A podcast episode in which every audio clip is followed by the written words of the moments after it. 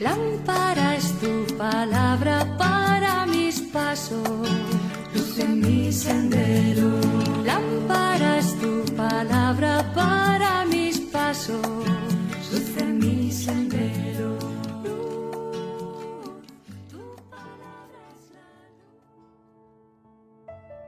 Del Evangelio según San Mateo capítulo 28 versículos del 8 al 15. En aquel tiempo las mujeres se marcharon a toda prisa del sepulcro. Impresionadas y llenas de alegría, corrieron a anunciarlo a los discípulos. De pronto Jesús les salió al encuentro y les dijo, Alégrense. Ellas se acercaron, se postraron ante él y le abrazaron los pies.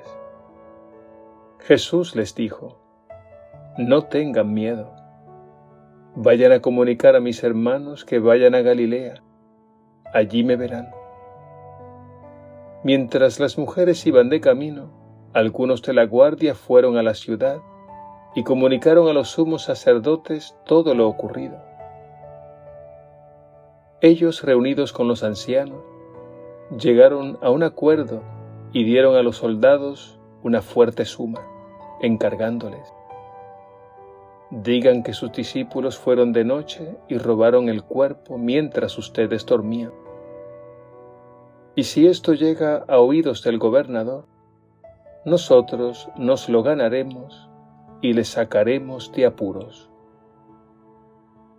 Palabra del Señor. Gloria a ti, Señor Jesús.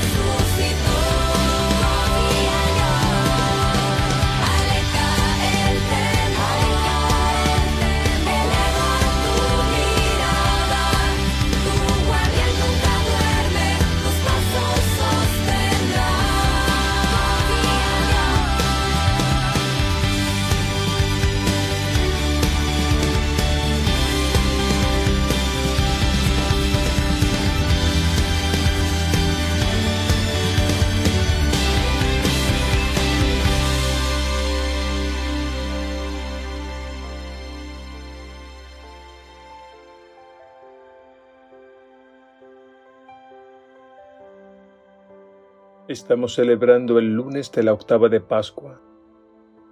Con la liturgia de este día, la Iglesia prolonga por espacio de ocho días la solemnidad de la resurrección del Señor. El Evangelio de hoy nos dice que las mujeres fueron las primeras en tener un encuentro cercano con el resucitado. Llama la atención el hecho de que fueron las mujeres y no los apóstoles las primeras que dieron testimonio de lo que vieron y oyeron. Y esto es así porque en aquel tiempo el testimonio de una mujer era inválido ante la ley. Este dato histórico hace muy creíble lo que nos cuentan los evangelios. Por otro lado, hay que decir que la resurrección de Jesús es una experiencia que se vive en el Espíritu es decir, es una experiencia que nos eleva a otro plano. Y es que solo desde esta dimensión del espíritu es que podemos captar toda la grandeza y la belleza de esta verdad que ha cruzado la historia y sigue dando vida al mundo. Las mujeres, nos cuenta el Evangelio de hoy, salieron corriendo, impresionadas y llenas de alegría no es para menos, pues quien acoge en su corazón a Jesús resucitado, le suceden cosas que solo él o ella pueden entender. Ante la calumnia del supuesto robo del cuerpo de Jesús, está el testimonio de estas humildes mujeres, a quienes los mismos apóstoles no le creyeron. Cualquier historiador serio o persona que analice razonablemente los hechos llegará al menos a admirarse de las consecuencias históricas que ha tenido el anuncio de Jesús resucitado. Hagámonos la siguiente pregunta. ¿Por qué no prevaleció el falso testimonio de los guardias? La respuesta a esta pregunta hay que buscarla en el impacto que causó el encuentro cercano con el resucitado. Y la Iglesia, por la verdad de la resurrección, ha soportado a lo largo de la historia calumnias, persecuciones, azotes, cárceles y hasta el martirio. Algo indudablemente ha sucedido aquí, que ha tocado la vida de millones de hombres y mujeres a lo largo de la historia Las mujeres, continúa el Evangelio diciendo, se postraron ante él y le abrazaron los pies. Este es el gesto que expresa el reconocimiento humilde del señorío de Jesús. Y es también el gesto del discípulo que se pone a los pies del Maestro. Por otra parte, las palabras de Jesús, no tengan miedo y vayan a mis hermanos han permanecido en la memoria de la Iglesia de todos los tiempos.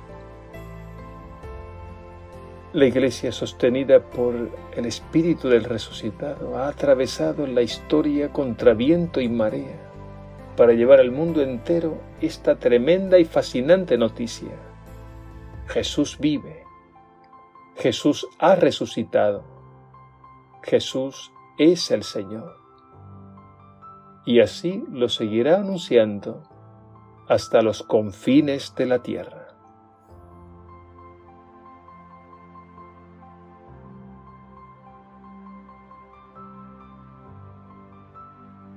Jesús resucitado, en tu victoria me has dicho, no tengas miedo.